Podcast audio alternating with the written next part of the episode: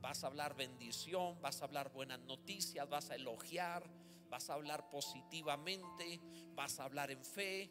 Este es el reto de esta semana. Por eso le he titulado al mensaje de esta noche, le hemos titulado Tacos de Lengua.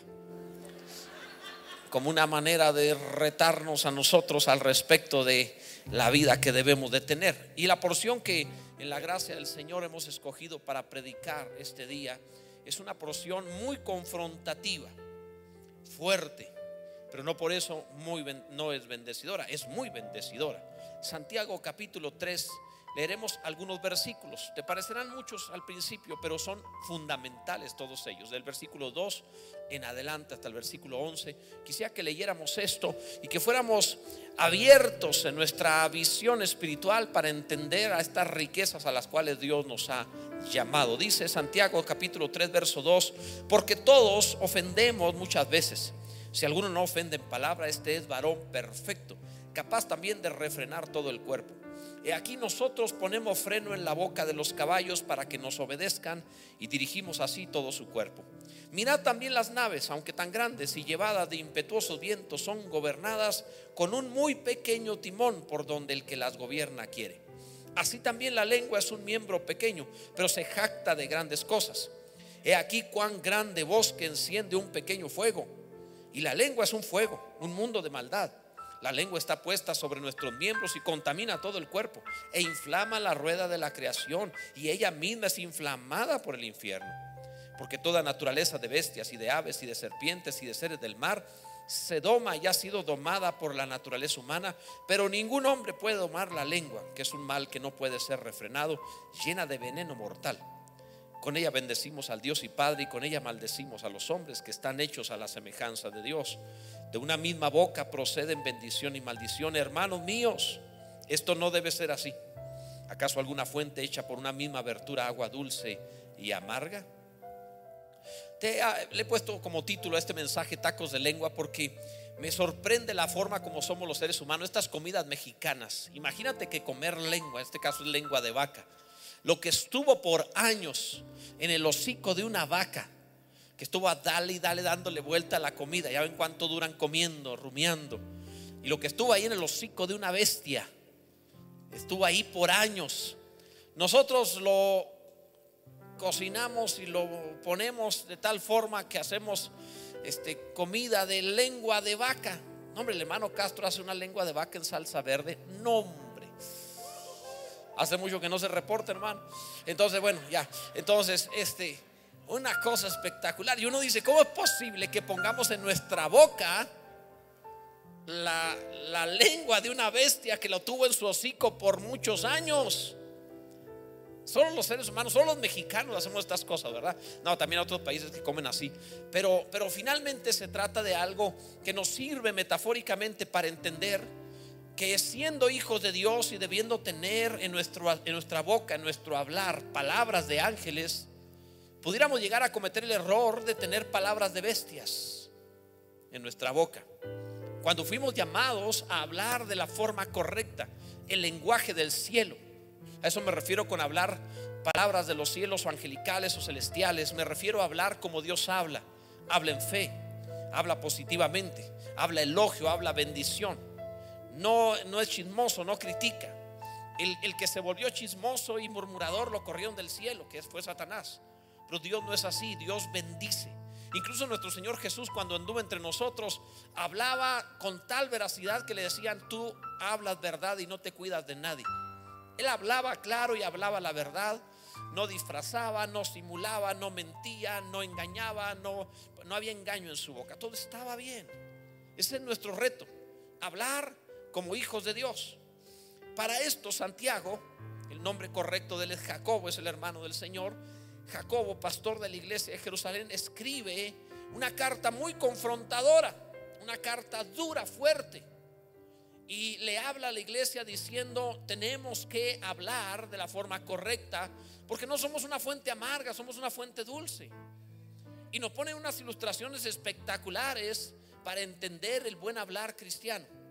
Te conviene hoy tomar notas porque te va a sacudir, te va a bendecir. Primero, tu perfección. Tú eres lo que hablas. eres lo que hablas. No eres tú más tus palabras. Tú eres lo que hablas. No solo por lo que dijo Jesús, que la abundancia del corazón habla la boca, sino porque eso dice la palabra. El verso 2 dice, todos ofendemos muchas veces y algunos no ofenden palabra. Este es varón perfecto. Capaz también de refrenar todo el cuerpo. Entonces, quiere decir que tu nivel de madurez, tu nivel de perfeccionamiento, de desarrollo, de crecimiento está eh, estrechamente ligado a tu manera de hablar. La forma como te expresas manifiesta el nivel de ser humano que eres. No es algo así nada más. Cuando alguno dice, ay, se me salió, no, no, estás podrido por dentro. Por eso es que habla así. Por eso es que expresó palabras que no debería decir. Eso es lo que él es. Entonces ve la palabra. Es, importante esto. Ahora, eh, no, no vas a ser ni menos ni más que la forma en la cual tú hablas. Por supuesto que debemos entender que, cómo funciona el lenguaje en nuestro ser. Considera cuando tú hablas palabras, por ejemplo, adustas, molestas o depresivas, cuando hablas mal, cuando hablas pesimismo, cuando hablas sin fe. Mira cómo al decir esas palabras te tensas. Tu cuerpo inmediatamente reacciona al mal hablar tensándose corporalmente. Y en cuanto te tensas, hay una hormona llamada cortisol que es una hormona de estrés. O sea, tu cerebro de inmediato ordena al cuerpo que se estrese, porque estás hablando palabras que son negativas. Y eso hace tu cuerpo, de inmediato se estresa y de inmediato comienza a soltar hormonas que te estresan. Te endureces, te tensas. Solo al hablar, siempre pasa así. Al preocuparte, así sucede. Cuando tú te pones a hablar correctamente, a bendecir, a hablar alegremente, a hablar en fe, tu cerebro tiene una reacción, esto es probado, tiene una reacción y empieza a soltar dopamina, que es la, hormona de la felicidad, por decirlo así. Y empiezas a sentir alegría y felicidad y paz. Empiezas a gobernar lo que sientes. O sea, tú te sentiste físicamente, hormonalmente, bien o mal, por hablar bien o mal. Ahora imagínate una persona mal hablada, toda la vida tensa, soltando hormonas de estrés, toda la vida. Ay, se infartó. ¿Qué le pasaría? ah, ya no le sirve el páncreas, ¿qué habrá sucedido? No estoy diciendo que todas las personas que les pasa algo así es por eso, porque puede haber muchas otras causas, pero hay ocasiones que es a causa de eso que es afectado. Entonces ten cuidado porque lo que hablas es lo que eres, hasta físicamente se va a notar. Ten cuidado en eso. Lo interesante de esto es que mientras tú hablas y mientras escribes incluso, a los que les gusta escribir mensajitos donde no quieren poner las palabras correctamente. Mientras escribes, tu cerebro está en ese momento programándose. Pon atención a esto. Mira, tú eres como una computadora, tu cerebro es el CPU. Y, cada vez que tú hablas o, cuando tú estás escribiendo, tu CPU está programándose. Y luego te vas a comportar de acuerdo a lo que le escribiste. Así vas a hacer. Así te vas a comportar escribes mal, hablas mal, entonces programas mal el cerebro y cuando menos piensas reaccionas mal y dices, ¿por qué reaccioné así? Yo no jamás pensé que me hubiera eh, reaccionado de esa manera. ¿Qué fue lo que sucedió? Tienes años programando mal tu CPU. Solo va a reaccionar de acuerdo a lo que le pusiste. Entonces tienes que aprender a programarlo correctamente. Finalmente, en este sentido, tu cerebro, como tu CPU, se va a programar y perdona que te lo diga así, pero el teclado es tu lengua. Lo que hablas, eso va a suceder. En segundo lugar, mira tus límites. Lo que callas es lo que dominas. Fíjate lo que la palabra enseña.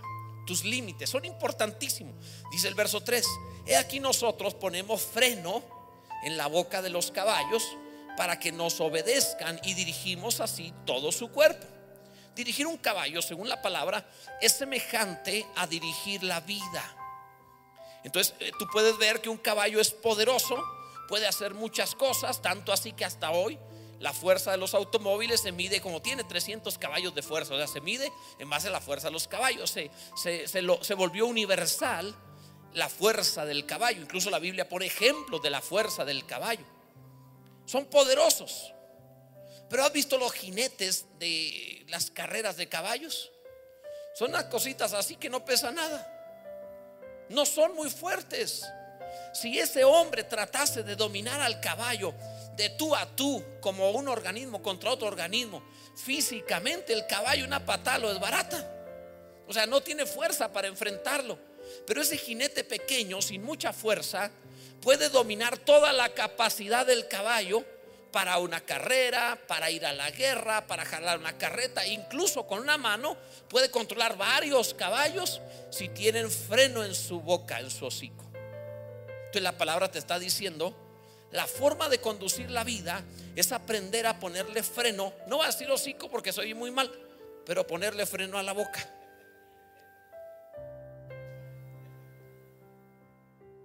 Si, entendemos eso, mira la palabra, eso es lo que dice.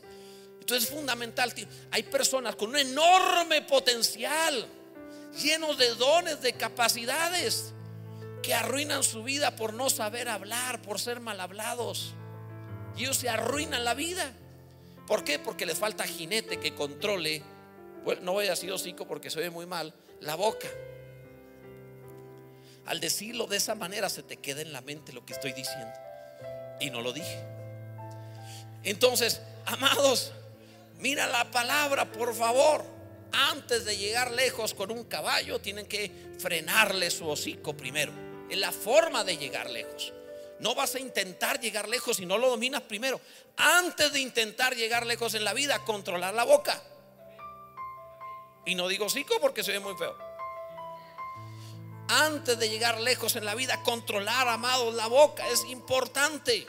¿No te has encontrado esa gente que dicen por ahí, no, es que él no tiene filtro? Él habla sin pensar. Pues no va a llegar a nada, está arruinando sus dones, sus capacidades la está tirando, porque no tiene filtro. Si tuviera filtro, si tuviera control, si tuviera límites en sus palabras, tiene potencial para llegar lejos. Porque sabe qué decirlo y cuándo decirlo, sabe qué no decir o cuándo no decirlo incluso a quién decirlo y a quién no decírselo. Tiene dominio de su boca. Y el que tiene dominio de su boca, según la palabra, se va a perfeccionar y va a llegar lejos. Bendito sea el nombre del Señor. Alguien bendiga a Cristo. Esto es maravilloso. Cuando te topes una persona sin filtro, aguas porque te va a patear. O sea, un caballo sin freno te puede patear. Una persona sin filtro te va a golpear.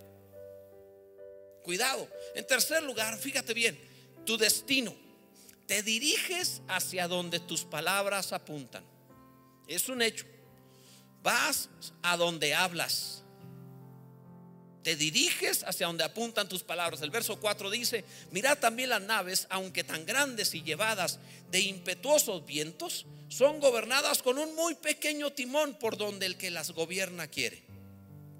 Un transatlántico puede, es poderoso para traspasar el océano. Pero en comparación a esa tremenda nave, ese barco gigantesco, ese transatlántico, en comparación al tamaño de ese barco, su timón es pequeño. Su timón es nada en comparación. Es impresionante que todas esas toneladas, toda esa fuerza, todo ese poder es controlado por un timón que le pone el rumbo. Y en el contexto de la lengua, la palabra te dice el timón de tu destino es tu lengua. Lo que hablas está definiendo a dónde vas. Aquel que dice cada día estamos peor, la vida no sirve, y mira que ahí pasa esto y pasa lo otro, puras malas noticias, la situación del mundo cada vez se pone más horrible, no, esto es tremendo, hacia allá vas. Tú, no los demás, tú. Si entendemos esto, amados? Es importante. Entonces, comprendamos, mira la palabra, es importante, estás dirigiéndote hacia donde te llevan tus palabras. Tú puedes decir, es que soy alguien muy capaz, soy un héroe llamado por Dios, voy a hacer maravillas. O puedes decir, soy un inútil, no sirvo para nada, no valgo en la vida. Y en las dos cosas tienes razón. O sea, tú vas a terminar siendo profeta de tu vida y tendrás razón. Si hablas como fracasado y terminas fracasando, dirás, ya lo decía yo y te diremos, tuviste razón. Si hablas como un héroe, con sentido de propósito, buscando hacer las cosas de Dios, cuando lo consigas, diremos, tenía razón en lo que decía. Claro que sí, porque tu timón te está llevando hacia allá, tu timón te está dirigiendo hacia allá. Gloria a Dios. A ti y a tu mundo también. También a tu mundo lo va a dirigir hacia allá. ¿No han visto, por ejemplo, eh, famosísimo esto del Titanic? Tremendo barco impresionante. Sin embargo, un hielo lo hundió. Bueno, tremendo hielo. Pero podían haberlo evitado si hubiera un poquito más de atención a lo que estaba sucediendo. Podían haberse desviado, podían haber evitado la colisión, pero simplemente se pensó que no pasaba nada. Y hay personas que dicen, no pasa nada, son solo palabras, lo dije por decir. No, no, vas hacia allá, vas a chocar en tu destino. Saben que hay muchos barcos pequeños que han hecho el recorrido que el Titanic no pudo hacer y otros pequeños barcos lo han hecho. Hay personas que humanamente parecen más inútiles que otros, pero estos que parecían menos capaces, porque gobernaron, su, gobernaron sus labios, su boca, llegaron a donde otros muy capaces no lo consiguieron por mal hablados. Todo cristiano tiene que hablar bien. Todo cristiano tiene que bendecir, porque fue llamado a heredar bendición. Todo cristiano tiene que ser la boca de Dios. Todo cristiano tiene que hablar correctamente. Así le dijeron a Jeremías, si sabes entre sacar lo precioso de lo vil, serás como mi boca, bendito sea Dios. En cuarto lugar, tu poder libera tus dones hablando. Fíjate tu poder, libera tus dones hablando. Libera tus dones hablando. El verso 5 dice, así también la lengua es un miembro pequeño, pero se jacta de grandes cosas. Fíjate cómo el potencial que libera. He aquí cuán grande bosque enciende un pequeño fuego. O sea, tu potencial es enorme, pero la chispa que lo despierta es tu lengua. Es algo más pequeño. Una palabra puede parecerte pequeña, puede parecerte insignificante, pero tiene la capacidad de ser la chispa de algo grande, importante, positiva o negativamente. Una sola palabra. Considera el sentido negativo. Una palabra puede destruir una vida. Un chisme destruye una reputación. Un gran bosque lo puede destruir. Simplemente lo dijo y ya como lo habló, habrá oídos que creerán y destruye una reputación. Una frase, una palabra, un chisme. Es impresionante. Pero puede suceder. De la misma manera, cuando alguien no controla su boca, podría en un insulto perder el trabajo de su vida, perder la, persona amada de su vida. En una palabra, en una frase, en un insulto acabar con un destino bueno. Cuán grande bosque enciende un pequeño fuego. Es increíble que eh, tú puedes, mira, para, para ganar la confianza, la confianza se gana de contado, perdón, la confianza se gana de abonos, pero se pierde de contado. Duras toda la vida para una reputación y en un ratito se puede derrumbar. Es impresionante el hablar. Entonces tengamos cuidado en esto, porque esto libera negativamente un tremendo poder. Y en el sentido positivo también. Tus palabras también van a desatar un tremendo poder. Te recomiendo a fulano, contrátalo, vale la pena. A lo mejor le abriste el camino de su vida.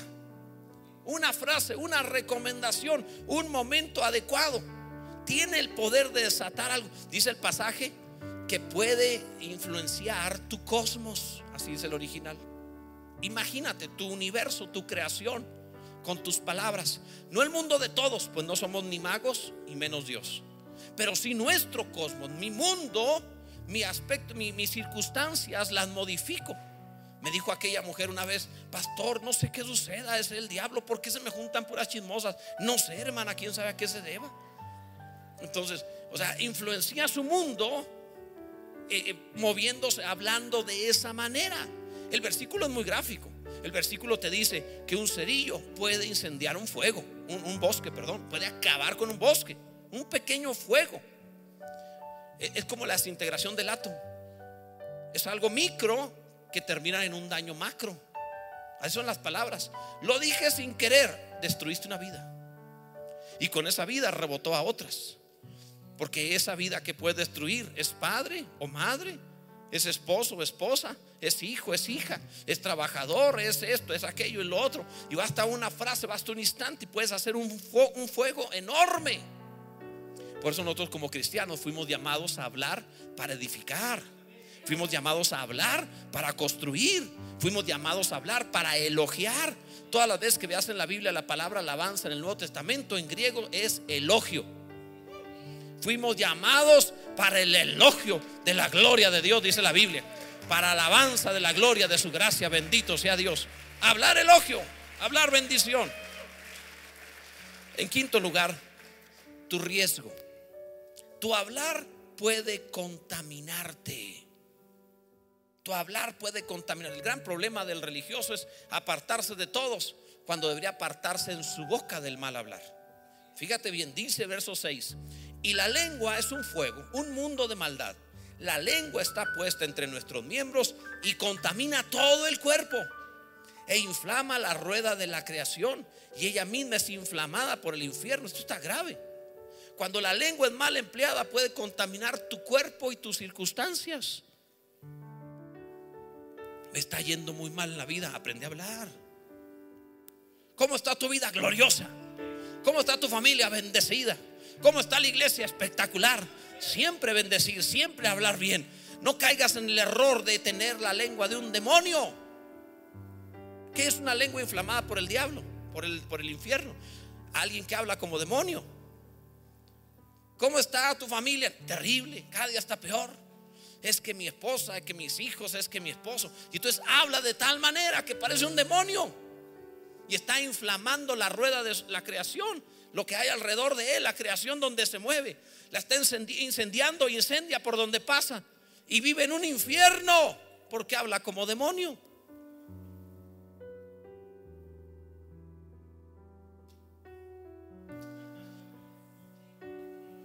Eso es lo que te está diciendo la palabra.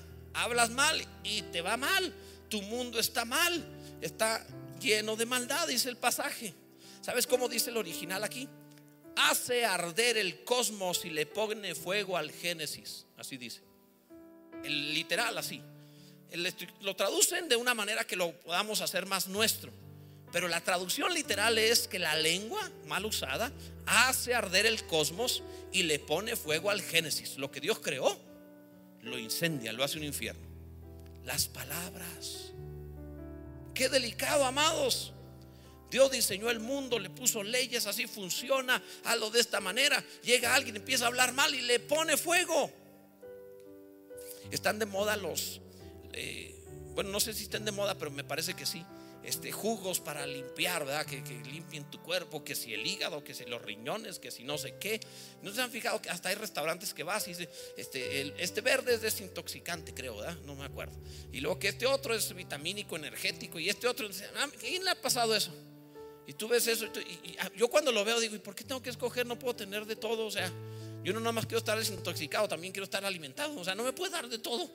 No sé, ¿verdad? a lo mejor yo estoy mal, perdóname, pero, pero así pienso. Entonces, pero, pero hay, hay cosas que descontaminan el cuerpo. Y es saludable, es bueno, claro que sí. Con tanta cosa que se puede consumir en el mundo, no diseñado por Dios, sino por nosotros, podemos contaminarlo.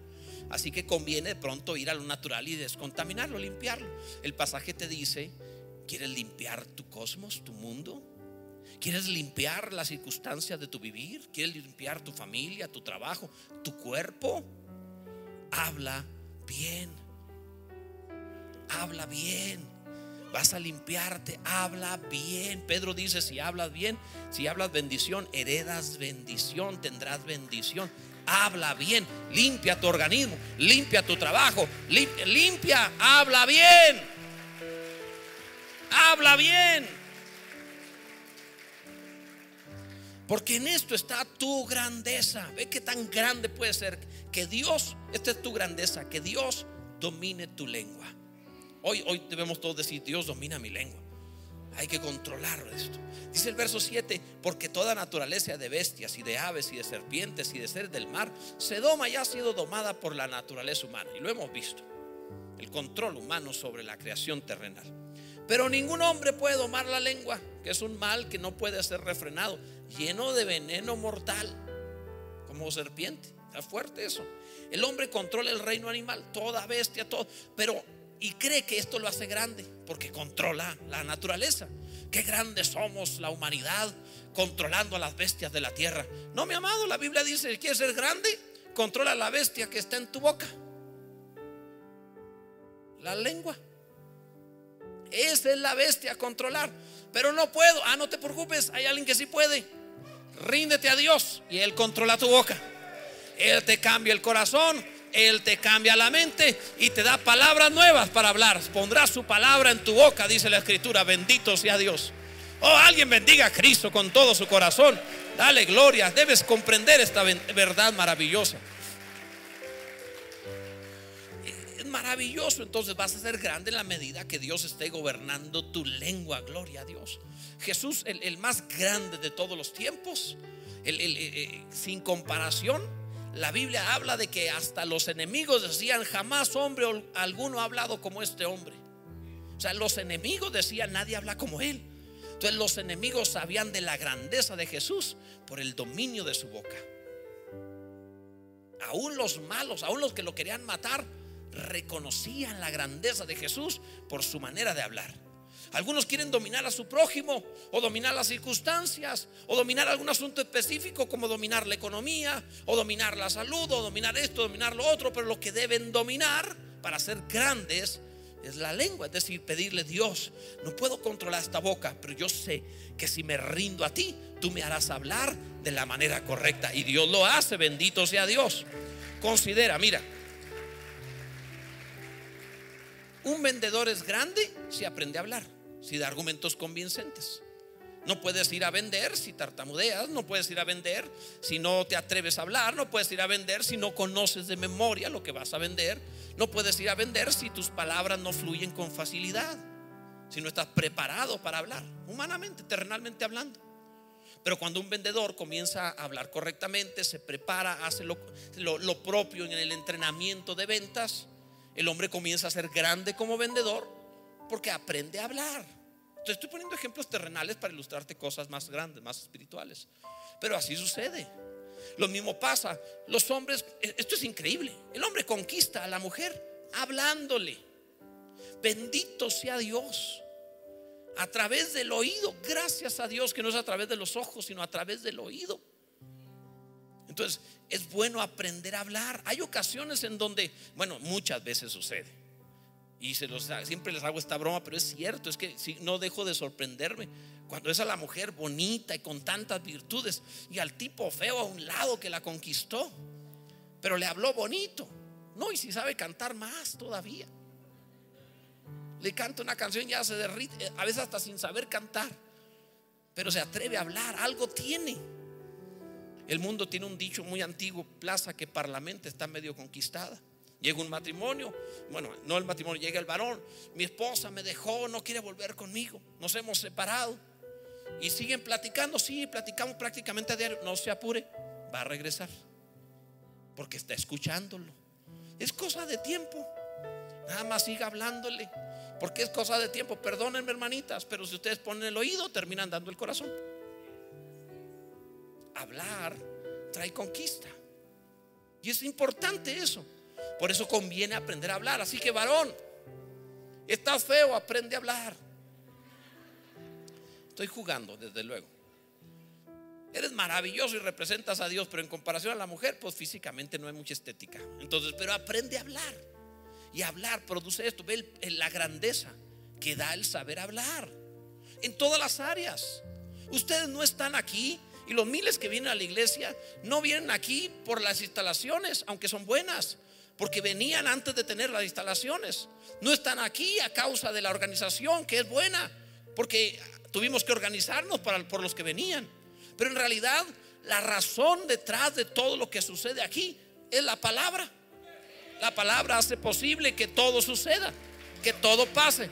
Si hay palabra, ahí estará el corazón y el oído de la gente.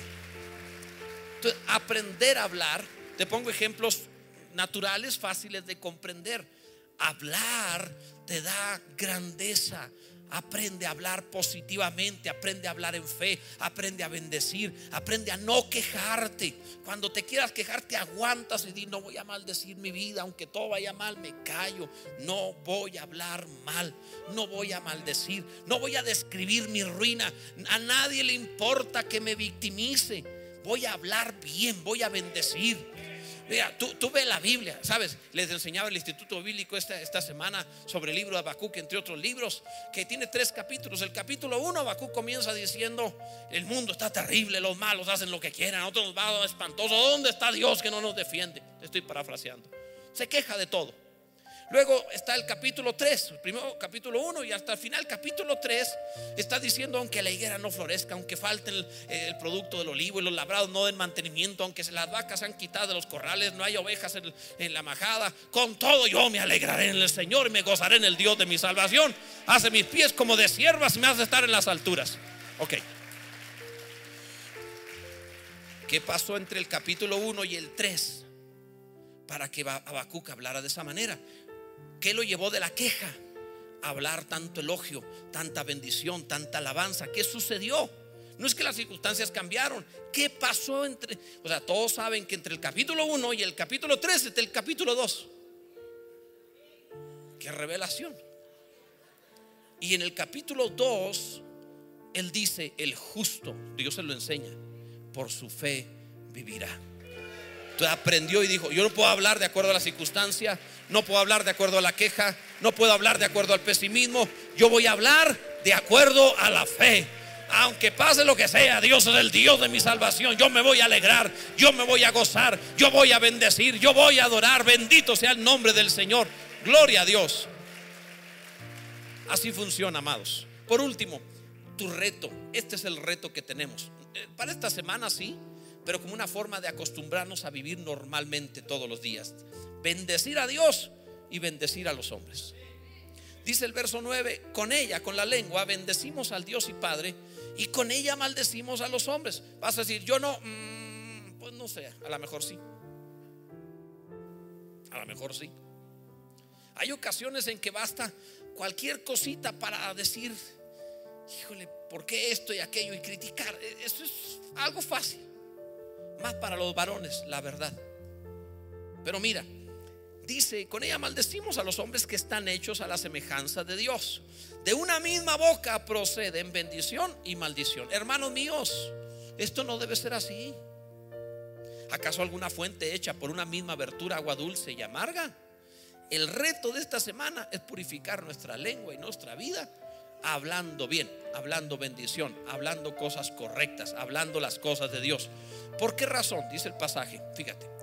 Cuando tú hablas, tú bendices a Dios, cantas alabanza, Dios es bueno, gloria a Dios. Pero cuando tú criticas o murmuras o hablas mal o maldices, porque hablar mal es maldecir a tu prójimo, dice la palabra, está hecho a imagen y semejanza de Dios. Es decir, maldices a Dios representado en tu prójimo. Entonces, ¿cómo pudiste levantar las manos y adorar a Dios y luego maldecir a Dios señalando a tu prójimo?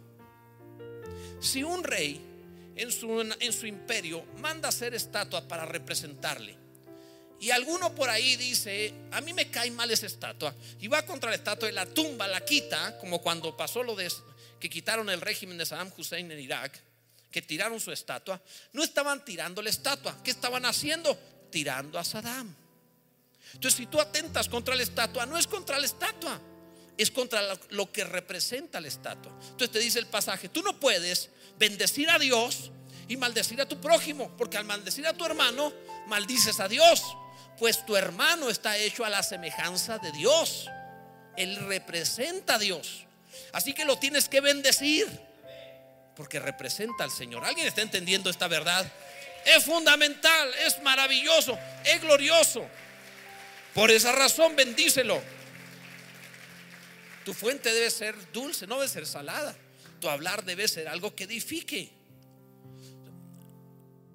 Eh, eh, si estás y abres el grifo en tu casa y de pronto sale el lodo, pues tú no empiezas a hacer comida con el lodo y a beber lodo. Trata de purificarlo, incluso si nos ha llegado a pasar alguna ocasión, alguna abrir una llave en algún lugar y empieza a salir agua turbia, no tan blanca, no tan transparente, a lo mejor no nos animamos. Y, lo clásico, clásico del mexicano, le abrimos hasta que empieza a salir transparente, como que ya se purificó. Somos maravillosos para eso. ¿eh? Pues ya no se ve lodo, ya está puro. Somos increíbles.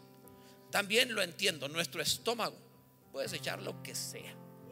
Es impresionante. O sea, nosotros masticamos por costumbre, pero si nos comiéramos los animales vivos, nos lo digerimos, o sea, estamos bárbaros. El estómago mexicano está espectacular, es bárbaro. Nos han de envidiar en otros países.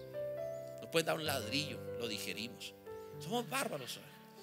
Entonces, pero lógicamente no te vas a acostumbrar a beber lodo. Tienes que limpiar. No te acostumbres a hablar mal. No te acostumbres a maldecir. No te acostumbres al chisme. No te acostumbres a la crítica.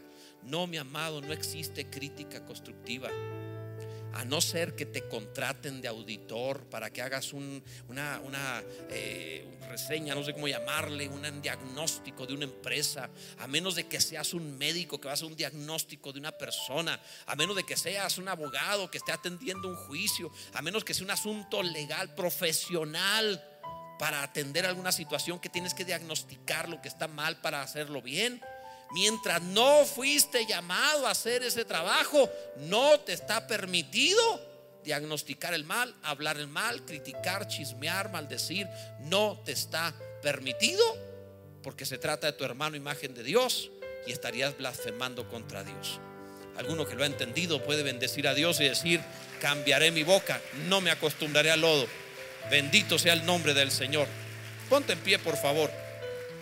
El reto de esta semana es hablar lo bueno, bendecir. Es el reto de toda la vida, pero esta semana lo haremos un reto.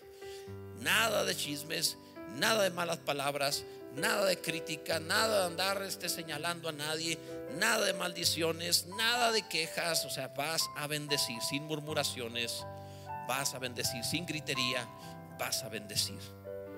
Si alguno acepta, si alguno acepta el reto es cristiano, si alguno no lo acepta no es cristiano. Pero si alguno acepta el reto, ore conmigo, por favor. Levanta tu mano al cielo y dile al Señor, Señor, limpia mi boca. Tú sí puedes dominar mi lengua. Tú sí puedes dominar mi hablar. Yo necesito que domines mi boca, Señor. Mi lengua requiere una transformación. Hazme hablar bendición siempre.